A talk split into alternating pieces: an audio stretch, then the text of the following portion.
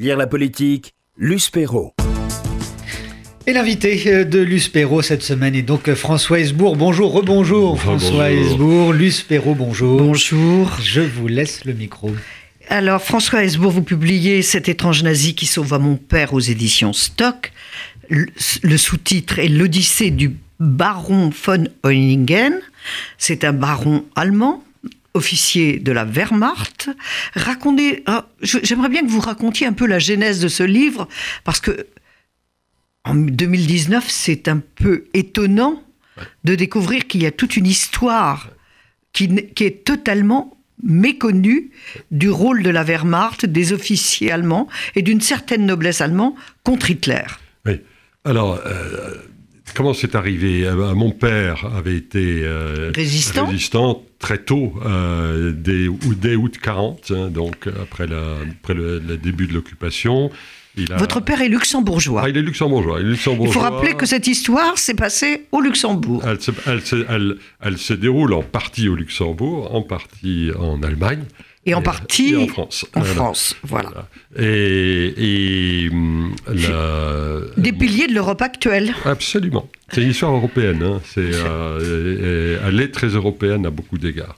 Et donc mon père résistant, il a, il a aussi tout de suite des ennuis avec la Gestapo. Euh, ça ne tarde pas. Euh, il, est, euh, il fait de la prison euh, euh, dès la fin août 40. donc j'allais dire, ni lui ni les Allemands n'avaient perdu leur temps. Et, et après quelques péripéties, et il se dit il est temps que je parte parce que ça va très très très mal se terminer pour, moi. je vais aller, en, je vais essayer d'aller en France et dans la partie à l'époque encore non occupée de la France. Il a ah, il, a, il a à l'époque 22 ans, hein, c'est un type jeune. Euh, oui, mais il était catholique et conservateur. Ah, il était, euh, il était euh, catho, comme c'est pas permis, plutôt anti-judaïque, comme l'était l'Église. L'Église de l'époque. de l'époque. Plus près de Pie XII que de Pie XI. absolument. Et euh, mais euh, il est nationaliste et donc il est anti-allemand. Et l'allemand, c'est celui qui veut détruire son pays. C'est en quoi il avait, dans le cas de... Dans, expliquez un petit peu cet, antagonisme, quand même, pour qu'on comprenne bien, entre les luxembourgeois, la grande duchesse, qui, règne sur le Luxembourg, et l'Allemagne. C'est pas aussi simple, que pour, bien que le, le Luxembourg soit de langue c'est la, même, c'est la même histoire. Que l'Alsace, la Lorraine C'est la même histoire de ce point de vue-là que tous les pays de langue euh, germanique ou germanisante, mais qui ne voulaient pas appartenir politiquement à l'Allemagne. Ça va depuis les Pays-Bas, le Danemark, la Flandre, le plus au nord le Danemark, la, la, Lorraine, l'Alsace et, la Suisse alémanique, euh, qui pendant la deuxième guerre mondiale est nettement plus anti-hitlérienne que, la, Suisse francophone. Que la Suisse romande, euh, très maréchaliste, euh, euh, pour ne pas dire, dans certains cas, franchement fasciste. Parce qu'on a vraiment oublié tout ça. Et, ces pays rénans, mosellans, rénans, euh, euh, voulaient conserver, euh, pour la plupart de leurs habitants, leur individualité nationale ou, le cas échéant, leur appartenance à un ensemble non allemand comme la, Belgique ou la, ou la France ou la Suisse.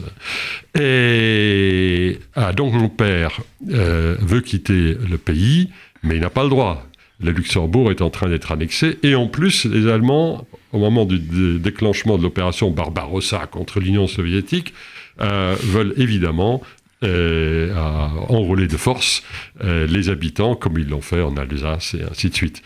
Et mon père écrit une lettre, une histoire d'ailleurs invraisemblable. Mon père avait, entendu un discours d'un responsable allemand, nazi, euh, qui disait euh, Oui, euh, vous les jeunes, là, vous avez de la chance parce que vous allez faire partie du grand Reich millénaire, et c'est un honneur incroyable. Et, et, bien entendu, euh, ceux que, qui ne sauront pas assumer euh, ce devoir, ils devront partir euh, chez leurs amis euh, français, les, les, les en francisé, comment, euh, pour traduire le mot allemand. Et, et, mon père, il prend ça au pied de la lettre. Il était très basique par, euh, par certains côtés. Il avait côté très. Un peu psychorigide. un peu psychorigide. Hein.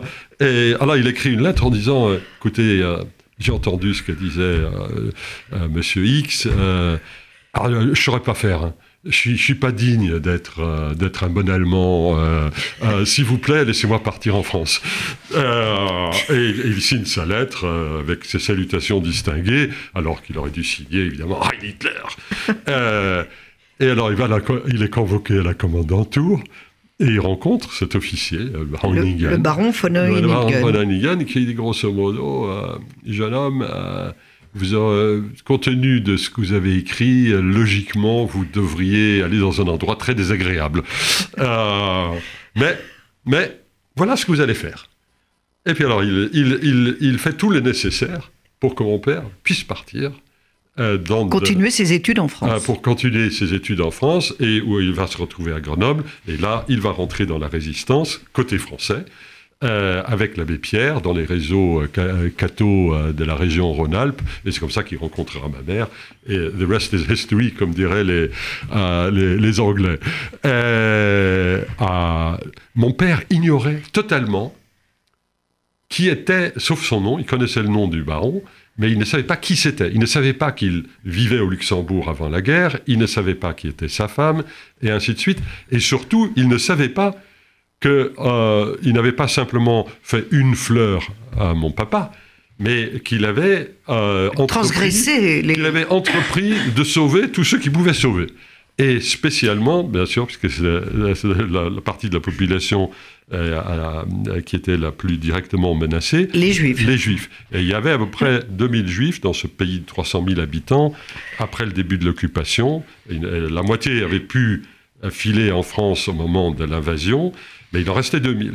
Le baron en sauve, d'après mes calculs, à peu près 500. Je dis à peu près parce que y a, euh, la, une bonne partie arrive à, à, à être exfiltrée jusqu'au Portugal, et puis du Portugal vers les Amériques. D'autres États-Unis? Ce, Ceux-là, euh, ou en Amérique latine aussi.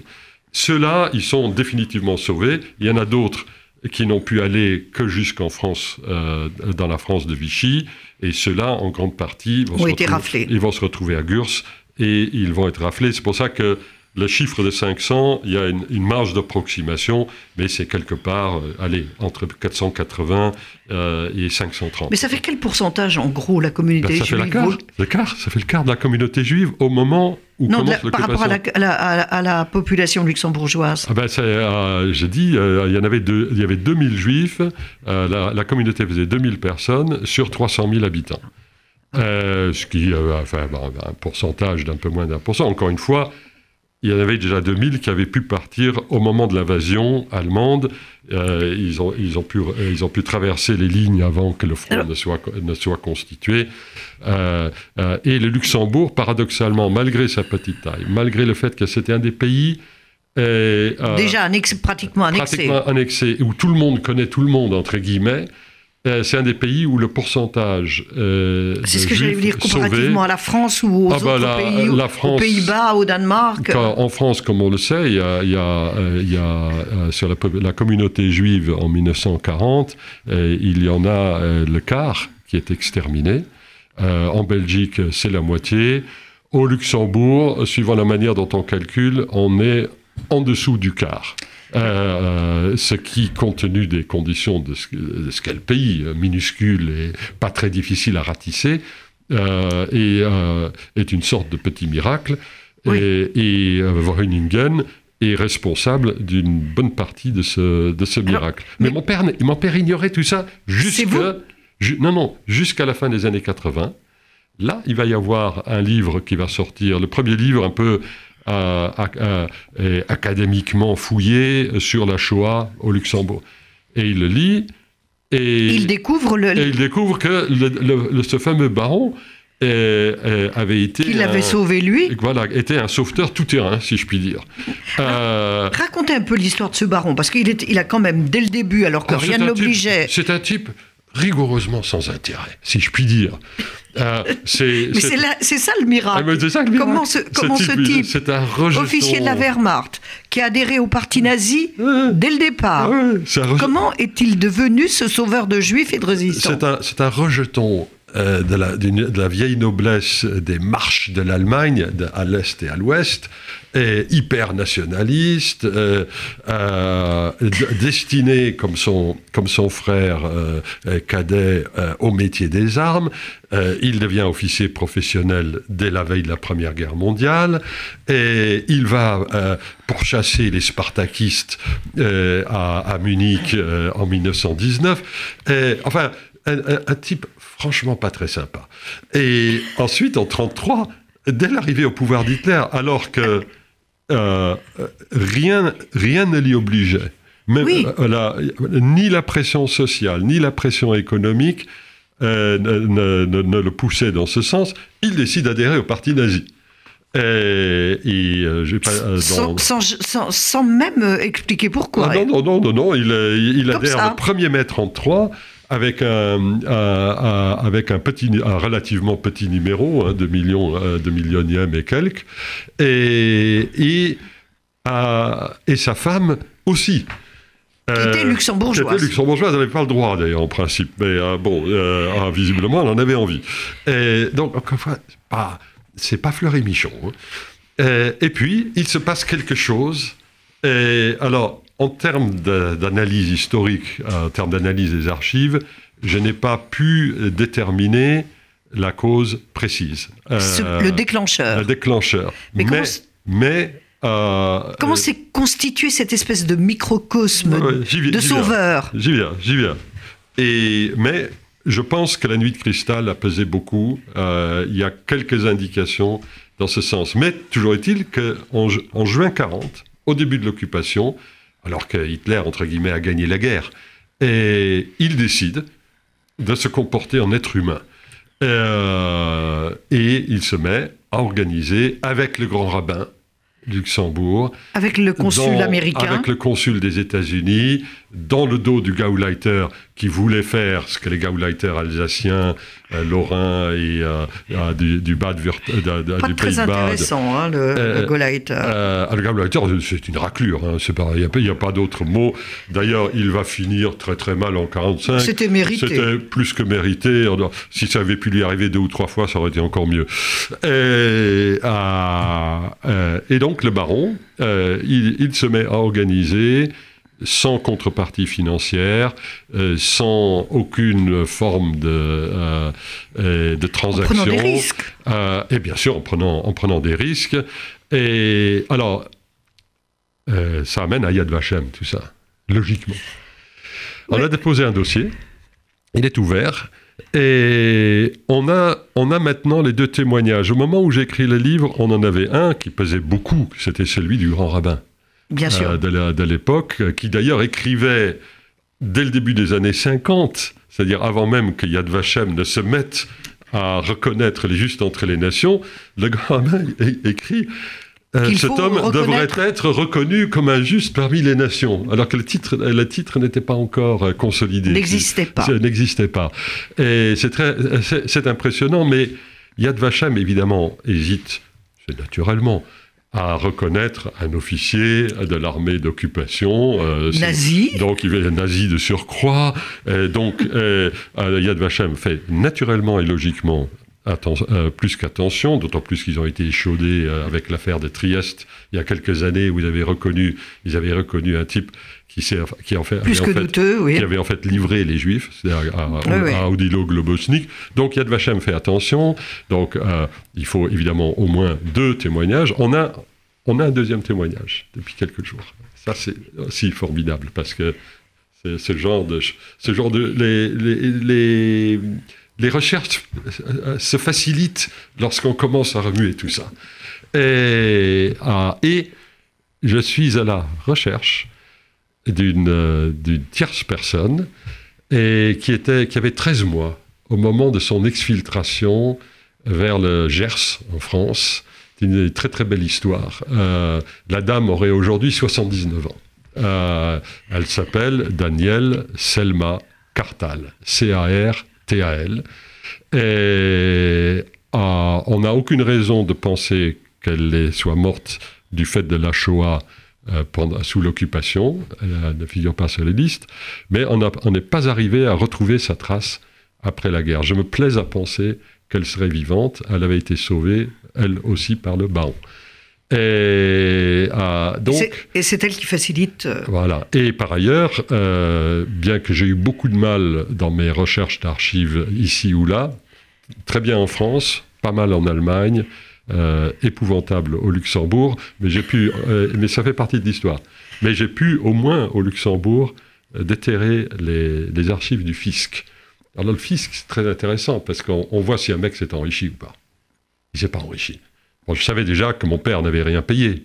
Bien sûr. Mais pendant la guerre, le bon baron ne s'enrichit pas, alors que le poste qu'il avait, qui était, c'était le type qui délivrait, qui délivrait les laissés-passer.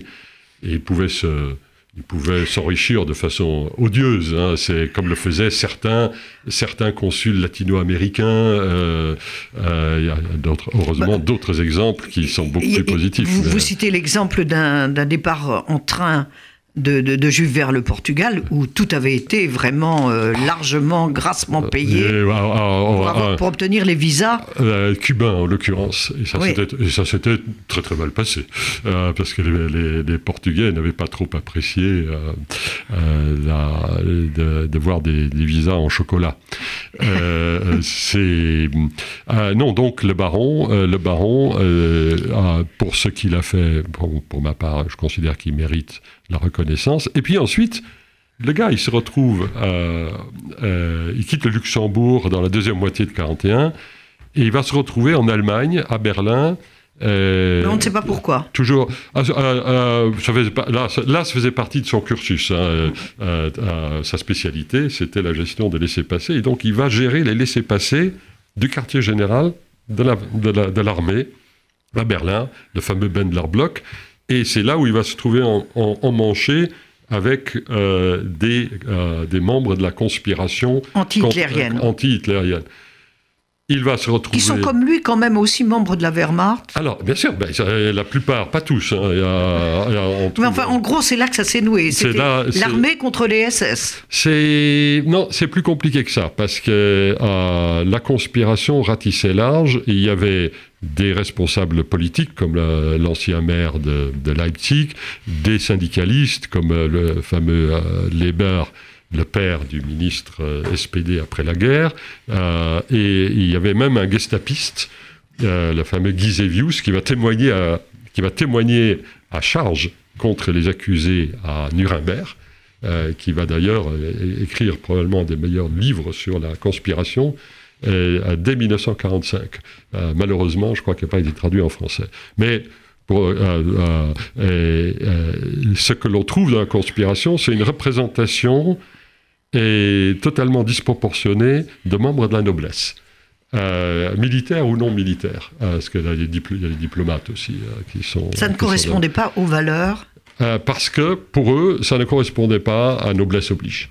en fait, que ben, on, on ne fait pas ça à son prochain s'il ne, vous a pas, s'il n'a pas essayé de vous déshonorer. Et le moins que l'on puisse dire, c'est que les victimes de la Shoah n'étaient pas euh, en situation de déshonorer euh, François Hesbourg, finalement, comment c'est euh, pour, pour, pour, conclure un peu, comment c'est constitué et pourquoi s'est constitué cette, ce cercle vertueux qui a permis de, des actions dont on pourrait, vous, vous, dites, on pourrait parler de la banalité du bien. Oui, alors, euh, ce sont des gens très différents. Le, fameux baron, euh, le, euh, le, grand rabbin, le consul américain, tant qu'il y a encore des relations consulaires, et ainsi de suite. Ce sont des gens qui, indépendamment, vont décider de travailler ensemble pour le même objectif et, sans se connaître préalablement, si, des euh, risques Si, parce que Luxembourg, c'est petit. Hein, euh, euh, il tout le monde connaît tout le monde. Et tout le monde connaît tout le monde. Et ils il, s'étaient connus plus ou moins avant la guerre. Mais ça ne veut pas dire qu'ils s'aimaient. Parce qu'il va se passer ensuite quelque chose de très curieux, ou plus exactement, il ne va pas se passer quelque chose de très curieux. Donc, à la libération... Ils ne se voient plus pratiquement tout le monde a survécu dans cette histoire. C'est-à-dire tous ceux que touche le baron survivent. C'est euh, assez, assez, curieux. Euh, mais il ne se revoit pas. Mon père vit à 800 mètres de chez le baron, puisqu'il se réinstalle au Luxembourg après la, après la, Deuxième Guerre mondiale. Ils vivent à 800 mètres l'un de l'autre. Ils ne se connaissent pas comme, comme voisins, si je puis dire. Mon Dans un petit... Euh, même au cimetière. Mon père va être enterré à 50 mètres du baron, et nous ne le savions pas. Et il a, il a fallu qu'on finisse, parce que je demandais, mais où est-il enterré? Et comme la famille du baron le moins que l'on puisse dire, c'est qu'elle n'a pas été très coopérative. Et, euh, mais pourquoi c'est plutôt un, personnage honorable? Ah, c'est un personnage plus qu'honorable, mais euh, c'est pas la lecture que peuvent avoir euh, tous les gens de la famille de du la famille. Hein. c'est il ne faut pas oublier que pour beaucoup d'Allemands de la haute, entre guillemets, les, les, conjurés du 20 juillet 1944 étaient des traîtres. Euh, ils ne vont d'ailleurs, euh, les familles ne vont d'ailleurs commencer à toucher les pensions de retraite euh, que très très longtemps après, la guerre, parce que l'État lui-même ne va pas les, ne va pas les considérer comme comme des patriotes. Il va les considérer au contraire comme étant à l'instar de, de, de déserteurs. Mais donc le baron, à la sortie, si je puis dire, vers la fin de la guerre, il va se retrouver en cour martiale, il va échapper à la mort, etc. etc. et puis il parvient, il parvient à s'évader. Le type, il a déjà 50, il a déjà 57 ans. Et euh, il n'est vraiment pas jeune, 56 ans. Et il va traverser toute l'Allemagne, poursuivi par toutes les polices euh, d'Allemagne, et il va parvenir à, retrouver, son château, son château, sa femme, le Luxembourg. Euh, c'est une histoire, une histoire de entre guillemets de fou à certains égards. Mais c'est une histoire passionnante parce qu'on redécouvre tous les liens quand même pour le moins bizarres entre tous ces pays euh, qui, ont des langues euh, germaniques et leur commune, leur commun rejet de l'Allemagne et d'un rapprochement ou d'une domination allemande. Absolument je rappelle, euh, c'est une histoire très, très européenne. Donc, on peut en prendre de la graine, là, maintenant. Il y a des élections qui se préparent. Il faut lire cet étrange nazi qui sauva mon père. L'Odyssée du baron von Oningen. C'est de François Hesbourg. C'est publié chez Stock. Et c'est une histoire exemplaire de ce que vous appelez, cher François Hesbourg, la banalité du bien. En effet.